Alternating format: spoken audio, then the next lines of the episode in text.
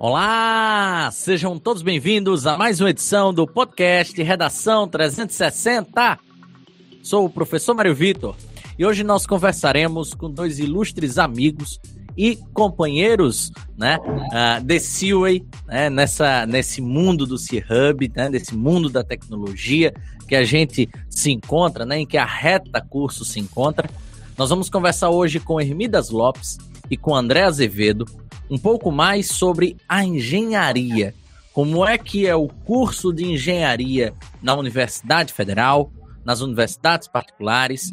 Como é que esse curso de engenharia prepara esses indivíduos, esses cidadãos, para a sociedade, para o mercado de trabalho e principalmente como funciona o mercado de trabalho dentro do âmbito das engenharias. De antemão, antes de fato a gente conversar e trazer os convidados para fazerem suas apresentações iniciais, gostaria de chamar a sua atenção para duas importantes informações. A primeira delas, se você vai fazer Enem agora, no ano de 2021, e não tem condições de custear um cursinho, de pagar um cursinho caro, a nós aqui do Na Reta do Enem temos a solução para você.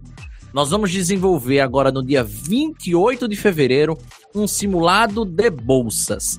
Gente, uma coisa crucial nesse simulado: você fez a prova, você ganhou. É diferente dos outros que segregam, né, a parte dos estudantes, quem está interessado, quem de fato não tem condição. Se você fizer essa prova, você vai ganhar. Vai ganhar o quê? Muitos bônus, muitos descontos e, claro, concorrer à bolsa integral do curso na reta do Enem no ano 2021.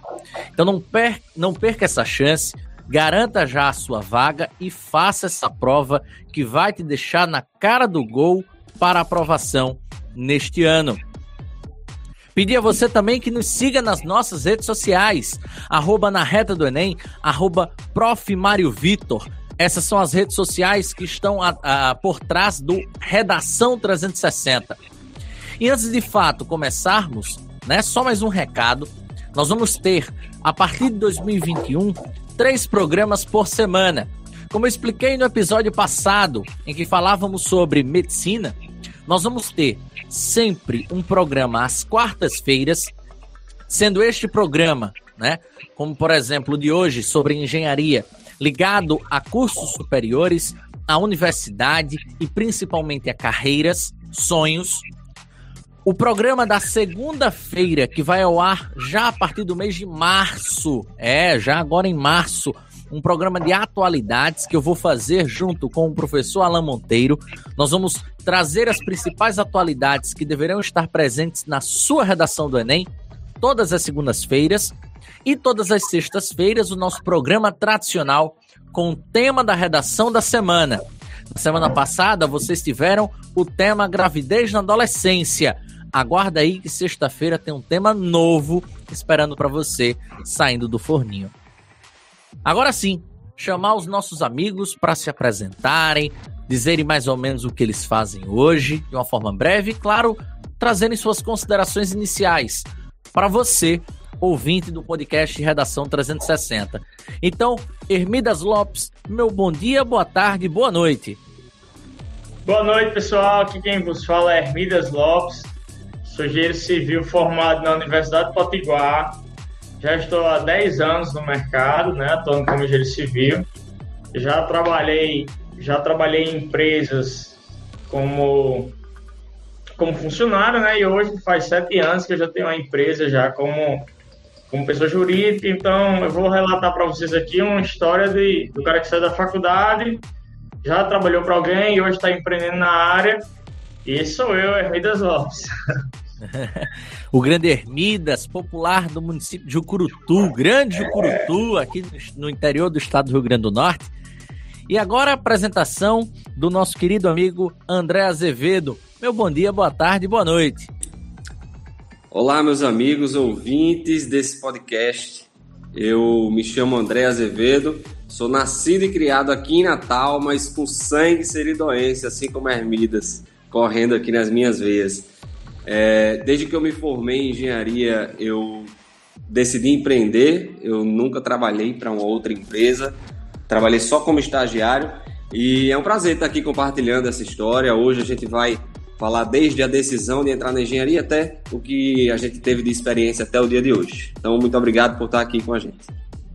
Grande André, assim como vocês, corre minhas veias o sangue seridoense, mas o principal, né, a vida no Seridó, uh, principalmente a minha vida profissional, se, sintetiza muito por esse ambiente. O município de Caicó, o município de Currais Novos. Cheguei a ministrar uma aulinha ou outra ali em Jucurutu, mais como convidado, Jardim do Seridó, enfim. Né? A gente já, já passou por esses municípios queridos. Um abraço aí para quem está nos ouvindo no nosso querido Seridó Potiguar. E agora, gente, nós vamos ao nosso editorial. Engenharia é a aplicação do conhecimento científico, econômico, social e prático, com o intuito de inventar, desenhar, construir, manter e melhorar estruturas, máquinas, aparelhos, sistemas, materiais, processos, enfim. É também uma profissão em que se adquire e se aplica principalmente conhecimentos matemáticos e técnicos de criação, justamente para se utilizar do aperfeiçoamento da implementação das utilidades que realizam uma determinada função ou objetivo. Nos processos de criação, aperfeiçoamento e complementação, a engenharia conjuga os vários conhecimentos especializados no sentido de viabilizar as utilidades, tendo em conta a sociedade, a técnica, a economia e o meio ambiente. A engenharia é uma área bastante abrangente que engloba uma série de ramos mais especializados, cada qual com uma ênfase mais específica em determinados campos da aplicação e em determinados tipos de tecnologias.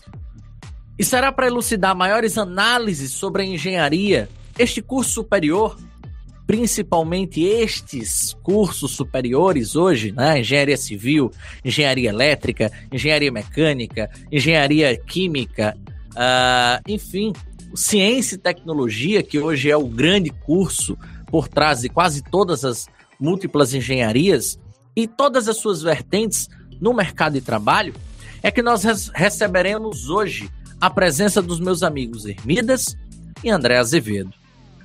Começando, meu querido Hermidas. O que levou você, Hermidas, a optar pela engenharia?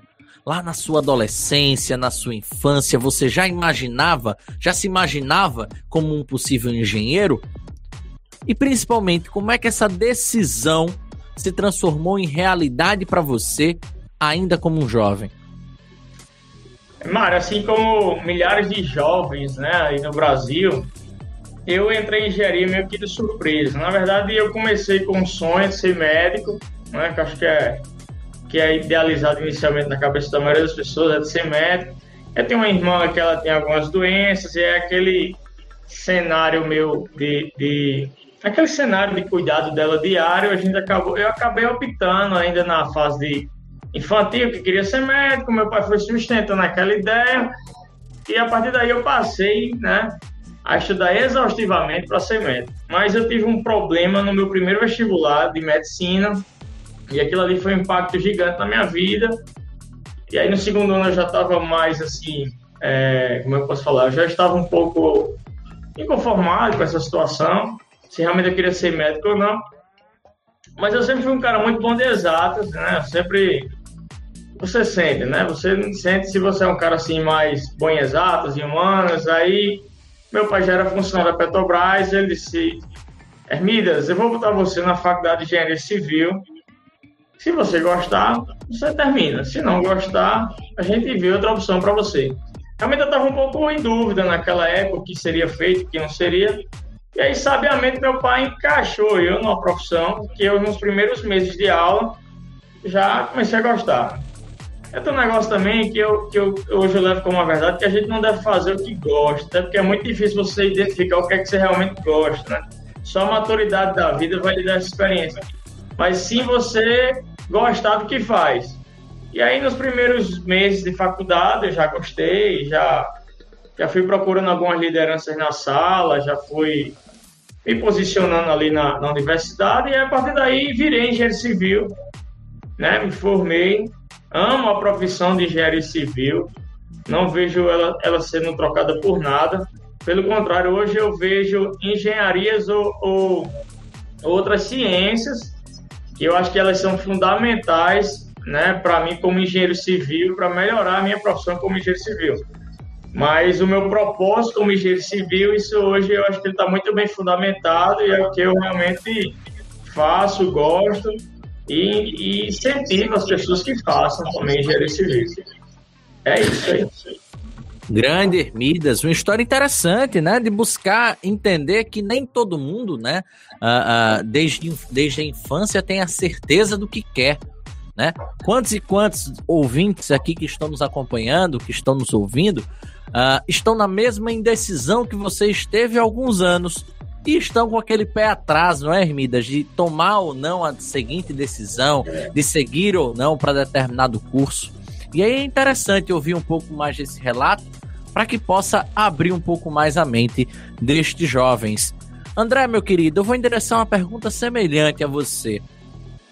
Como é que foi que você chegou a essa decisão de que seria, de que queria ser um engenheiro civil e principalmente, você gostaria de levar essa profissão que você realiza hoje, esse ofício que você realiza hoje, para toda a sua vida?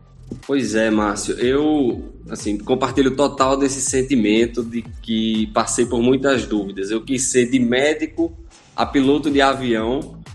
E para você imaginar, né? A gente, sonha muito e vai pensando aquilo. Eu não, não tinha pensado em ser engenheiro, até que quando eu tinha uns 16, 15, 16 anos, eu conheci um primo do meu avô que era engenheiro civil, ele já faleceu, mas foi ele o meu mentor para que eu ingressasse na, na engenharia e depois de formado por algumas conversas. Ele participava de concepção de pontes. Então toda vez que nós conversávamos era um encanto a conversa, porque ele me mostrava é, que o engenheiro ele era aquele que era capaz de ver a coisa pronta. Imagine só você ver um terreno e ser capaz de imaginar um prédio de, que pode ser de infinitas formas, ou uma ponte que vai cruzar um rio de infinitas formas. Isso é fascinante. E foi por essa conversa dele que eu me fascinei. Eu sempre tive uma habilidade com ciências exatas, isso é inegável. Né? A gente, você não tem que ser excelente em matemática, não tem que ser excelente em física, mas você tem que sim ter uma afinidade, porque é com aquilo que você vai trabalhar. Né? Então, quando eu entrei na faculdade, no primeiro semestre da UFRN, que é onde eu me formei, tem uma disciplina chamada Introdução à Engenharia Civil. Nem sei se tem na. Deve ter na UNP também, é uma coisa parecida, né, Hermidas? É, introdução à Engenharia Civil. E lá a gente tinha um panorama de todas as áreas que o engenheiro era capaz de atuar. E eu não tinha noção que o engenheiro civil podia fazer tudo aquilo. É incrível, eu fui ter noção do, do, de quão ampla é a engenharia civil, que a gente cuida de saneamento, cuida de estruturas, cuida de pavimentação, é tanta coisa que eu fui me encantando e durante o curso foi, foi lindo, sabe? Foi, eu tive a chance de estudar nos Estados Unidos, fazer faculdade lá um pedaço e, e eu pude ter esse encanto americano também de como a engenharia funciona lá. Hoje eu já digo, talvez se eu pudesse escolher novamente, eu tô aqui nos meus 29 anos, não sou tão velho, mas já passei por algumas coisas. Hoje eu não faria uma faculdade, mas foi a faculdade que eu fiz, foi a experiência na engenharia que eu tive que me tornou quem eu sou. Sabe? Talvez eu não tivesse essa cabeça, talvez não, seguramente eu não teria essa cabeça que eu tenho hoje se não fosse pela graduação que eu fiz, especificamente em engenharia. A engenharia é capaz de mudar a nossa mente, ela deixa a gente muito mais, digamos, calejado para situações adversas. Né? Então, principalmente quem trabalhou em obra, quem teve a oportunidade de trabalhar em obra, minha experiência toda foi em obra, eu também elaboro projetos, tudo, mas a maior parte é obra. É um couro grosso que a gente desenvolve, sabe? Que, que problemas que antes pareciam grandes agora se tornam pequenos.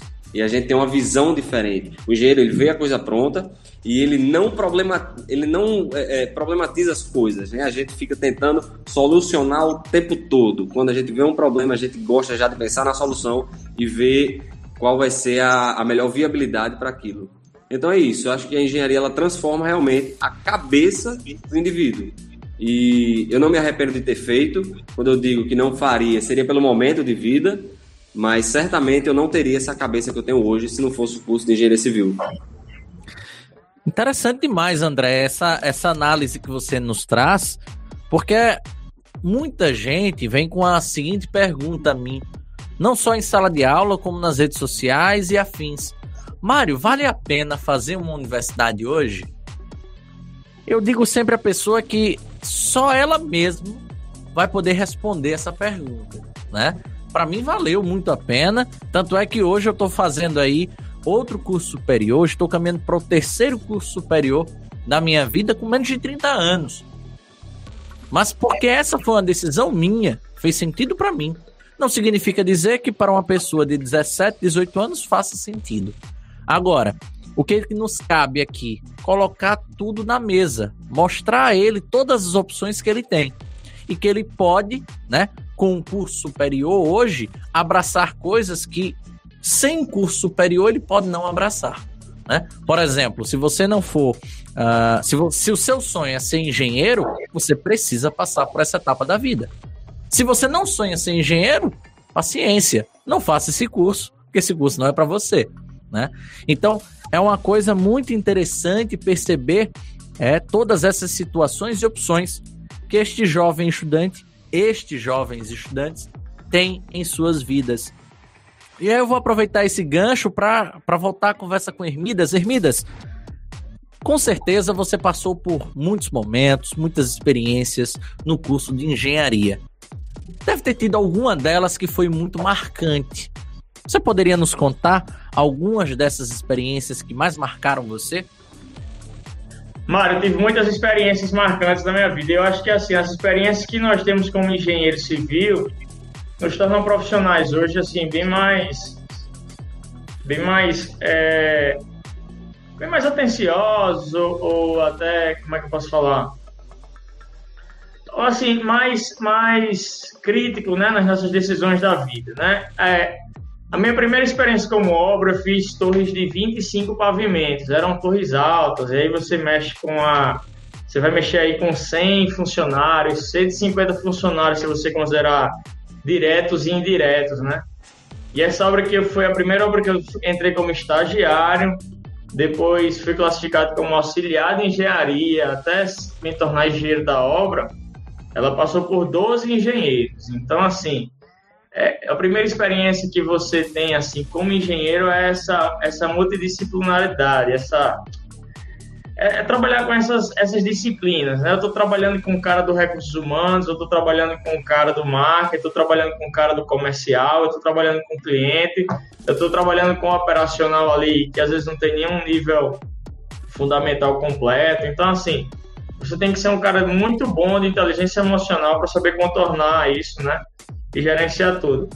E assim, eu tive experiências em obras que, que desde de chegar o cara do, do marketing dizer, Midas, vai ter uma vai ter uma, um evento das Olimpíadas aqui no, na, no prédio e a gente precisa que a piscina esteja pronta em duas semanas.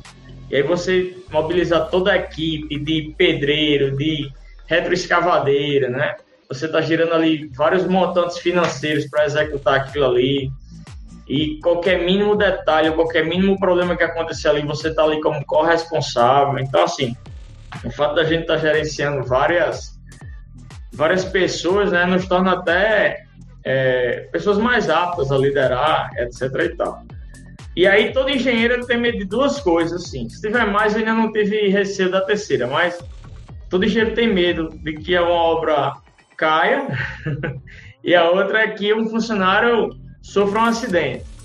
E teve um evento na, na minha vida, eu sempre procurei ser muito correto nas obras, eu procuro normas, eu procuro referências bibliográficas, até porque isso é o que me dá um respaldo por trás das minhas atitudes.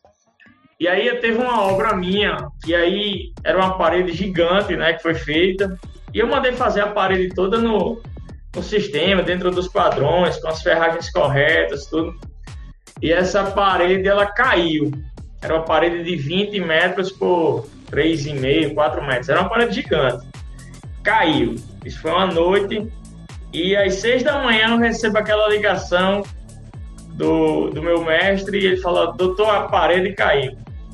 E foi uma ligação para mim muito marcante, porque foi a primeira vez em oito anos de engenharia que tinha acontecido um acidente na obra minha.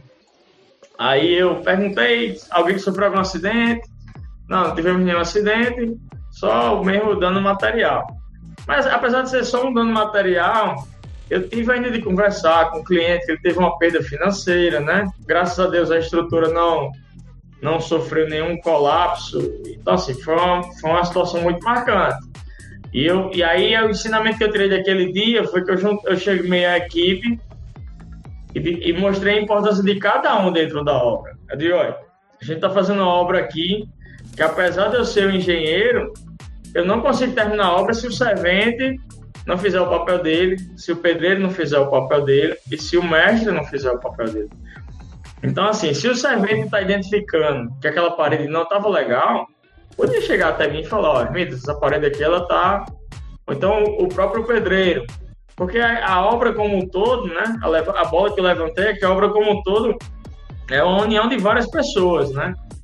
Então, aí com esse ensinamento eu acabei assim, a gente fez a limpeza da parede e eu levei o ensinamento para a obra de que às vezes caem paredes na nossa vida e a nossa meta é reconstruí-las e começar de novo, né? E aí aquilo ali trouxe um ensinamento para a obra, até deu uma aproximada melhor, um relacionamento melhor entre os envolvidos e tal.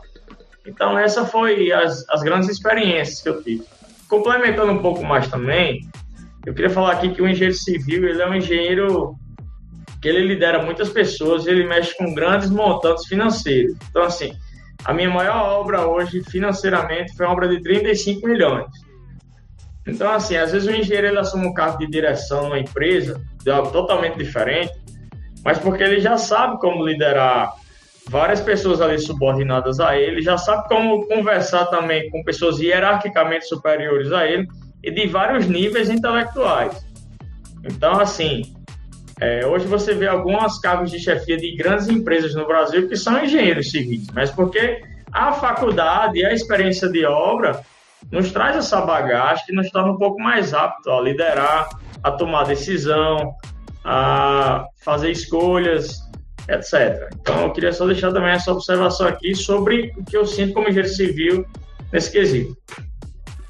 Interessante demais, Hermidas, principalmente um ponto aí da sua fala final o quanto que um engenheiro precisa então falar diferentes línguas, né? É.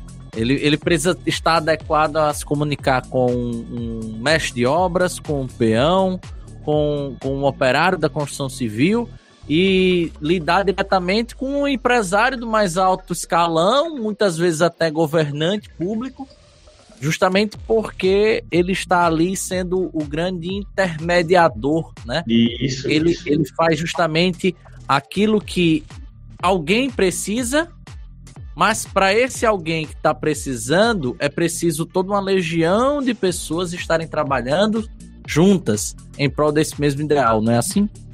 Perfeito.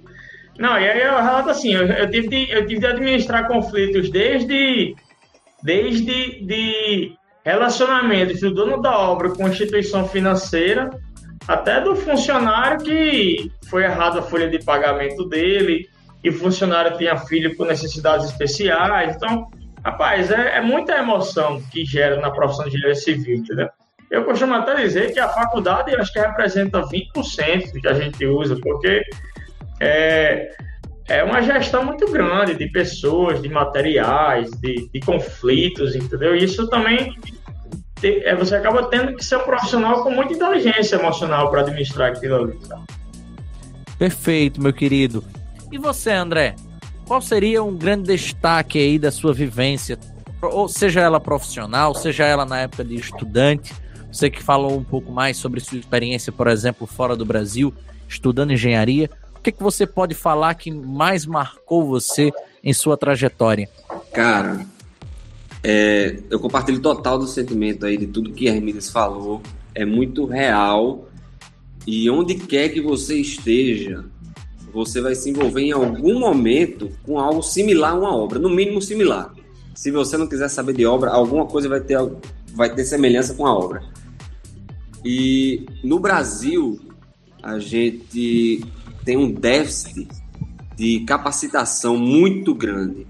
A gente costuma dizer que a equipe de obra, ela muitas vezes não sonhou em ser, em ocupar aquela função que ela está ocupando. Por exemplo, é difícil você ver uma pessoa que sonha em ser pedreiro. Pode ter, mas não é tão comum quanto pessoas que sonham em ser professor, né? Então, é, é uma mão de obra que muitas vezes ela chega ali por circunstâncias da vida. Porque foi um tio que ensinou, o pai, né? Algum, algum parente ali que era mestre de obra e trouxe. Então, ela vai muitas vezes sem capacitação. E isso mostra que um engenheiro ele não tem que ser engenheiro civil, ele tem que ser engenheiro de relacionamentos. É. Sabe? Ele tem que se relacionar. Eu nunca vi uma analogia tão boa quanto essa. Tem que falar várias línguas. Né? É muito boa essa porque é, existe o, o ambiente de obra é um ambiente muito hostil e a situação mais triste que eu já vi numa obra foi uma briga, né? De agressões que mostram o quão hostil é aquele ambiente, o quanto, o quão pequeno é o pavio de muita gente que está ali dentro. E isso muitas vezes é pela é, falta de liderança, de, conseguir delegar uma equipe, de conseguir ter pessoas de confiança para que você diminua aquela carga. Porque, como a Hermidas disse, é tanto dinheiro envolvido, é tanta responsabilidade nas costas do engenheiro, que ele fica, sim, muito tenso o tempo todo. E aí é comum você ouvir uma pessoa dizendo: ah, engenheiro de obra sofre muito, fica tudo com cabelo branco cedo, cheio de ruga. É muito comum ouvir isso. O cara tem que ser bom de relacionamento, tem que saber se comunicar bem. A gente tem uma cultura de que engenheiro não precisa saber escrever. E isso é muito relacionado com a cultura da falta de leitura do engenheiro. Por que, que o engenheiro não tem que ler? Por que, que ele não tem que ser bom com palavras, com textos, com, com fala, com oratória? Ele tem que ser bom nisso, porque quando você se relaciona com pessoas, principalmente pessoas de diferentes origens, aí é que você tem que ser bom mesmo. Então, essas brigas, muitas vezes, o cara pode estar com uma faca dentro da obra que você não viu, tinha é, é, funcionário foragido da polícia que tinha feito besteira no interior e estava lá dentro da obra foragido. Então, são circunstâncias que você tem que ter um controle de, de curadoria desses profissionais muito bom, que é difícil, porque não tem oferta de profissionais com a capacitação melhor. É muita gente querendo e gente sem qualidade, sem capacitação, e aí acaba entrando para a obra, porque você precisa ter gente, pra, precisa de volume, é muito trabalho braçal, e você está ali no meio. Né? Vai para banco para resolver problema financeiro do, do, do, dono da obra, e ao mesmo tempo você está resolvendo uma briga aqui dentro do canteiro, porque um é, se engraçou com a mulher do outro. É desse nível. É desse nível, sem exageros. Entende? É. O cara que não souber se relacionar, ele vai se estressar pra caramba. Não tô dizendo que ele não vai ser um engenheiro bom, não. Ele vai. Pode ser um engenheiro bom. Mas vai se estressar. Então, são formas que você pode focar para adquirir aquelas habilidades para que você sofra menos.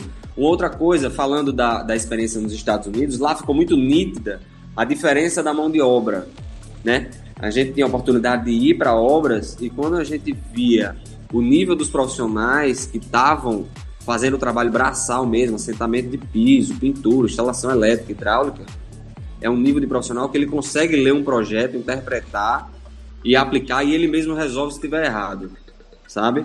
É, ele, ele tem um, um, um senso crítico maior para o que ele está transferindo de um papel, que é o projeto, para a realidade, que é a obra, né? Então, é, me coloca numa posição de um engenheiro que está no Brasil, que viu a diferença de uma da maior potência do planeta. Como é que eles constroem?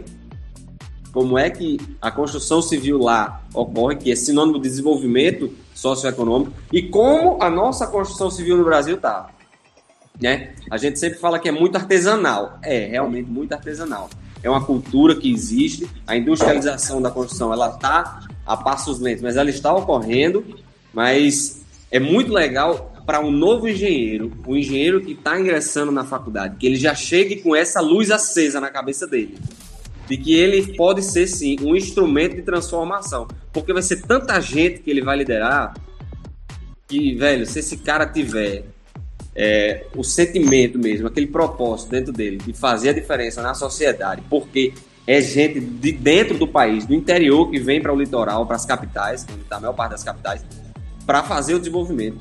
Então, se você conseguir transferir essa sementinha para a cabeça desse pessoal através de estímulos, de capacitação, de às vezes de uma conversa, com certeza vai ser um profissional que vai fazer a diferença. E eu acho que é esse tipo de profissional que o Brasil precisa.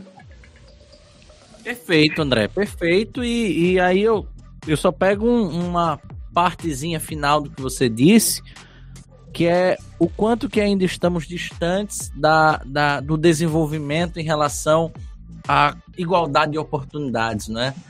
Se, por exemplo, uh, você tem nos Estados Unidos uma realidade em que o, o profissional, seja ele de, do mais alto gabarito ou do menos alto gabarito, tem a capacidade de ser autônomo e compreender suas funções, suas missões, quando a gente chega aqui, infelizmente, essa não é ainda a mesma realidade, né? E é também por isso que a gente busca, a gente trabalha para que principalmente essas pessoas que são filhos, netos de pessoas que sempre tiveram essa dificuldade, sempre se colocaram no mercado de trabalho em uma posição abaixo, digamos assim, uh, das profissões com curso superior, por exemplo, para que elas tenham a oportunidade de ingressar num curso superior, realizar muitas vezes o sonho de toda uma família e dela própria e ter um futuro muito, mas muito melhor. E aí eu chamo a atenção, né, para apenas mais umas perguntinhas, dúvidas que podem surgir aí dos nossos ouvintes, dos nossos estudantes. Hermidas e André, como é que funciona aí a questão da profissão em si? O engenheiro, assim como qualquer outra profissão, ele pode abdicar, né, de, de ter mais tempo para a família, ele pode abdicar de ter mais de, de ter mais tempo para realizar seus pequenos desejos, tudo em prol de questões de remuneração, em prol de cres crescimento profissional, digamos assim. Mas hoje, como é que se estabelece um engenheiro civil? Hoje ele consegue viver bem financeiramente, ele precisa trabalhar mais de 30, 40 horas por semana, menos, enfim. Vocês podem elucidar um pouquinho mais? Vamos lá. Ó, é, hoje, o, hoje o CREA, que é o Conselho Regional de Engenharia e Arquitetura, ele, ele institui que o, o piso salarial do engenheiro é de nove salários mínimos, né? Então, a profissão de engenharia civil, como as outras engenharias, tem, tem um conselho regional que delimita com relação aos salários né, do, do, do CREA. Mas as experiências que hoje eu estou vivenciando, eu como empreendedor hoje, né, eu já não sou mais carteira assinada, não sou no regime CLT. É que a maioria das empresas hoje, por ser um alto salário, né, é, elas, elas estão optando pela pela contratação de pessoas jurídicas. Então, pelo que eu estou identificando hoje a nível de mercado, engenheiros civis estão abrindo empresas sendo contratados por outras empresas, né? até por uma questão de, de tributação, de encargos, etc. e tal. E, meu amigo, o engenheiro civil ele é um engenheiro de alto desempenho, né? ele é um profissional de alto desempenho e de altíssimas responsabilidades. Então, assim, você tem hora para chegar na obra, mas às vezes você não tem hora para sair, porque você tá ali mexendo com altos volumes financeiros, você mexe com problemas pessoais, você mexe com problemas de, de entrega de mercadorias. Então, assim, às vezes você é um profissional altamente sobrecarregado. Por isso que o André soltou aí a, a que realmente a gente nos grupos de engenheiro, a gente vê o pessoal botando um cara com seus 60 anos, aí ele bota a mensagem embaixo. Engenheiro civil com 10 anos de formado. porque realmente assim existe um, um, grande desgaste, né? tanto físico quanto mental, mas isso é o que nos torna assim profissionais mais aptos para assumir uma liderança, para assumir um cargo de chefia.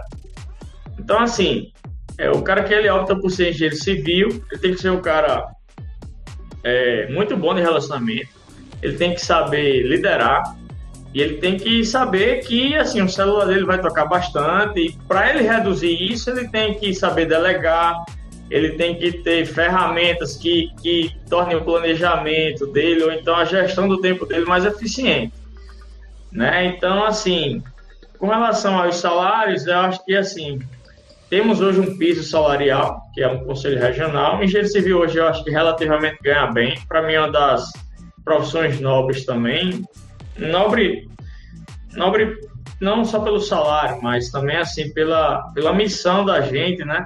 Essa semana eu estava até conversando com um amigo, aí o amigo soltou uma piadinha que antigamente não precisava de engenheiro para fazer uma casa e as casas não caíam.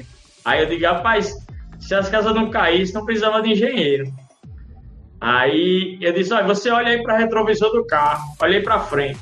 Tudo que você estiver vendo aqui agora, pode olhar. Foi o engenheiro que fez. Desde o meio fio até um prédio aí. Tudo que você tiver no, na sua vista foi o engenheiro que fez. Então, nós somos a formiguinha do, do mundo, né? Então, assim, todo o crescimento físico de uma nação, ele tá, ele é ocasionado por uma sequência de engenheiros, arquitetos, etc e tal. Então, assim, meus caros ouvintes, é, a profissão de engenheiro civil é uma profissão que eu amo. Assim, eu acho que hoje, se eu for direcionado para outro cargo de chefia de liderança, eu tenho competências e experiências que me dá, me traz uma facilidade para fazer isso.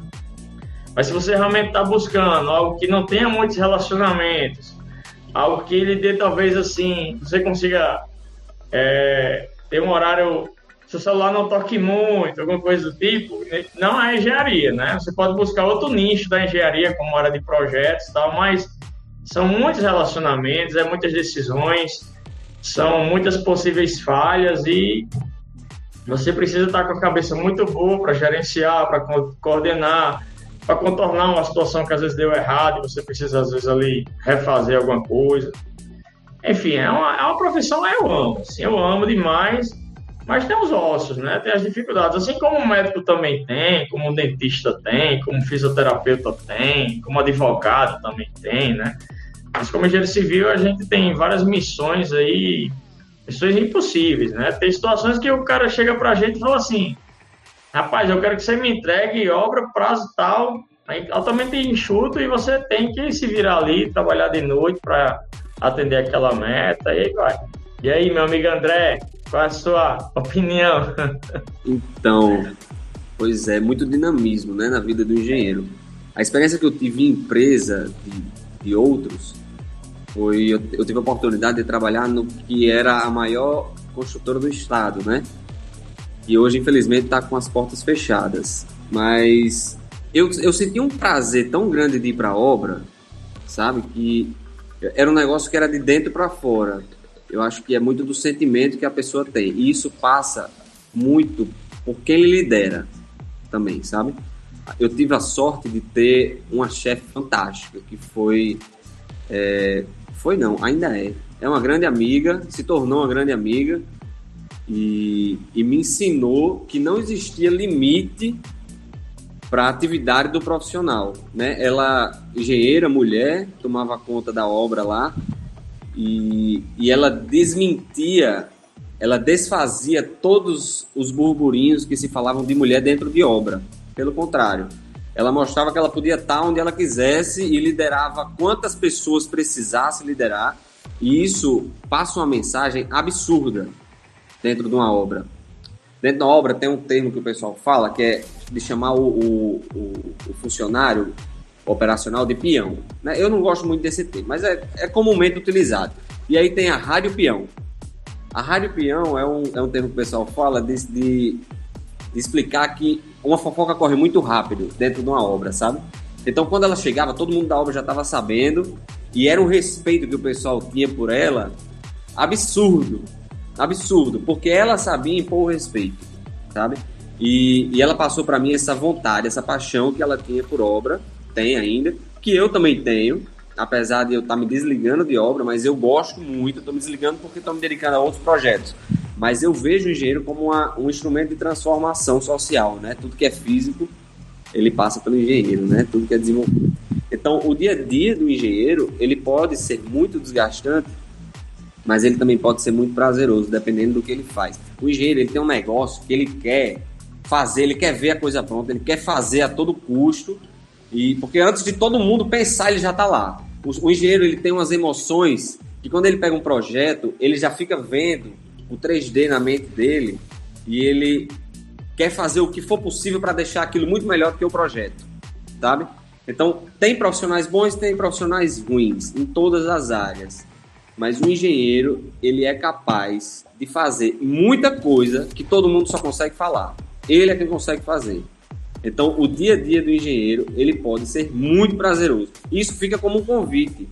Sinceramente, se você está em dúvida na engenharia, porque, ah, disseram que eu não sou bom em matemática, não sei se vai dar certo. Disseram que eu não tenho perfil de não sei de quê. Velho, se você quer fazer, estuda como é a profissão do engenheiro. Aqui a gente já está dando muito insight, eu e Hermidas, de, de, de quem teve dentro de obra, de quem elaborou o projeto. E é um negócio tão massa, tão é, fantástico, que o cara fica viciado no trabalho. E aí tem que ter cuidado para não ter prejuízos com isso aí, porque acaba tendo prejuízos dentro de casa ou em outras áreas, né? Mas é muito massa, velho. É uma transformação absurda. E quando você se relaciona bem com o seu operacional, aquilo se transforma numa gratidão sem preço. De verdade, é muito bom ser engenheiro. Perfeito, meus amigos. Agradecer a presença de Hermidas Lopes, de André Azevedo, nesse podcast. Né? Eles trouxeram é, suas concepções gerais, a, aquilo que eles viveram, suas experiências, enfim, tudo aquilo que pode engrandecer imensamente a profissão né, de engenharia. E aí, meus amigos, para a gente encerrar, eu gostaria de pedir a vocês que deixem uma mensagem final para os nossos ouvintes. Se vocês quiserem deixar uma recomendação de livro, de filme, de qualquer coisa, meio que fazendo esse momento cultural. E claro, aquela mensagem final, né? De recomendação do curso, recomendação do que ele pode fazer para construir um novo caminho, uma trilha do sucesso. Agradecendo meu amigo Hermidas. Mário, obrigado aí pelo convite. Eu fiquei muito lisonjeado de ser convidado. E assim, quando você me chamou, eu, eu disse, rapaz, eu vou porque eu sou um cara que ama ser engenheiro civil, né? E a mensagem final que eu quero deixar para todo mundo é que é a seguinte: se você é um cara de liderança, se você é um cara de transformação, se você é aquele cara da escola que organiza aquela viagem, todo mundo vai, e você gosta de ver as coisas acontecendo, né? Então, assim, isso já um, dá um bom caminho que você vai ser um ótimo engenheiro civil. Eu acho que hoje o meu propósito como engenheiro civil, para mim, acho que o grande, o ápice da, da, do meu projeto como engenheiro civil não é nem fazer o projeto, mas assim, eu tenho às vezes um, umas respostas dos clientes que ele fala assim, Hermidas, o faturamento do meu supermercado dobrou depois da obra que você fez. Hermidas, contratei mais 100 funcionários depois da obra que você fez. Então isso para mim é muito gostoso. Assim. Eu sei que eu tenho um impacto ali na sociedade, entendeu? Não é só uma obra física, não é só aquele estresse que eu tive com o fornecedor, aquela chateaçãozinha que eu tive com, com o operacional, mas tudo, assim, a oportunidade de dar emprego a várias pessoas, a oportunidade de girar milhares de, de, de reais ali numa comunidade, né? E você realmente ser um elemento de transformação, né? Você corrigir um problema de drenagem de uma cidade. Agora mesmo a gente está fazendo um projeto aí que talvez ele se expanda para todo o Brasil, né? Na área de empreendedorismo enfim, então isso é muito gostoso, né? Eu quero deixar aqui, que, eu quero deixar claro que além da engenharia civil, eu acho fundamental né, que, o, que o aluno faça também um curso de inteligência emocional. Isso vai lhe ajudar não só na engenharia civil, mas todas as outras profissões que você escolher. E o hábito de leitura. O hábito de leitura, para mim, hoje é um divisor de águas né, da minha vida antes e após o teu hábito de leitura. Então, hoje eu leio bastante. Eu leio diversos assuntos, leio biografia, leio livros de, de autoajuda, leio leio livros matemáticos, então assim, hoje eu tenho um hábito de ler e isso me, me torna assim, me deixa a mente muito mais aguçada para tomada de decisões e tal. E a mensagem final que eu quero deixar é uma mensagem que eu li no livro de Mário Sérgio Cortella, é que a vida é muito curta para que seja simples, né? Então vamos buscar uma vida composta, uma vida de transformação. Isso aí você realmente vai conseguir com os engenheiros civil. Imagine, meu amigo, quando você estiver andando no seu carro, quando você estiver andando no navio, quando você estiver andando no elevador e olhar para tudo aquilo ali e saber que foi a mão do engenheiro, do arquiteto, de vários funcionários por trás que fizeram aquilo acontecer. E essa é a mensagem final que eu deixo. Muito obrigado, meu amigo Hermidas. Um forte abraço e fica aqui o convite para mais participações, tá bom? Márcio, agradeço muito o convite, foi muito bacana participar e levar um pouco do que a gente já viveu para esse pessoal que certamente vai entrar e vai se apaixonar pela engenharia. né? E eu vou deixar uma mensagem aqui que assim, talvez fosse algo que eu queria ter escutado antes de entrar na faculdade, antes de entrar no curso. É, não se limite ao curso. Você vai ser engenheiro, é, mas o engenheiro ele precisa ter uma visão é, muito ampla de tudo. Ele precisa ser psicólogo, ele precisa ser contador, ele precisa ser advogado muitas vezes, ele precisa saber se comunicar por todas as áreas, né? E uma outra coisa muito importante é que ele precisa saber vender. Se vender, vender o seu projeto e vender a sua ideia. E eu falo isso não para quem vai querer abrir uma empresa. Você pode ser um intraempreendedor feliz e satisfeito, porque simplesmente você vende a sua ideia lá dentro e os seus colegas compram. Né? Não fica só na faculdade. Porque o engenheiro, como a gente falou, e eu vou bater na tecla de novo, o engenheiro ele tem capacidade de ser uma ferramenta de transformação social. A gente sempre se envolve com tanta gente, a gente chega, sai da faculdade e diz: Ah, eu vou mudar o mundo. Cara, pode ser que você nunca consiga mudar o mundo, mas sem dúvida você pode mudar o mundo de alguém com a sua atividade. E é isso. Obrigado, amigo. Valeu, meu querido. Agradecer a você, ouvinte, que esteve aqui conosco durante todo esse episódio. E seja a lembrança sua de que sexta-feira nós vamos ter mais um episódio com o tema da redação da semana. Não deixa de ouvir uma conversa extremamente densa, importante. E seja também que você ouça o nosso novo programa de todas as segundas, o Redação 360 Atualidades. E claro, que você nos siga nas nossas redes sociais, arroba arroba na reta do Enem. O nosso muito obrigado e até a próxima!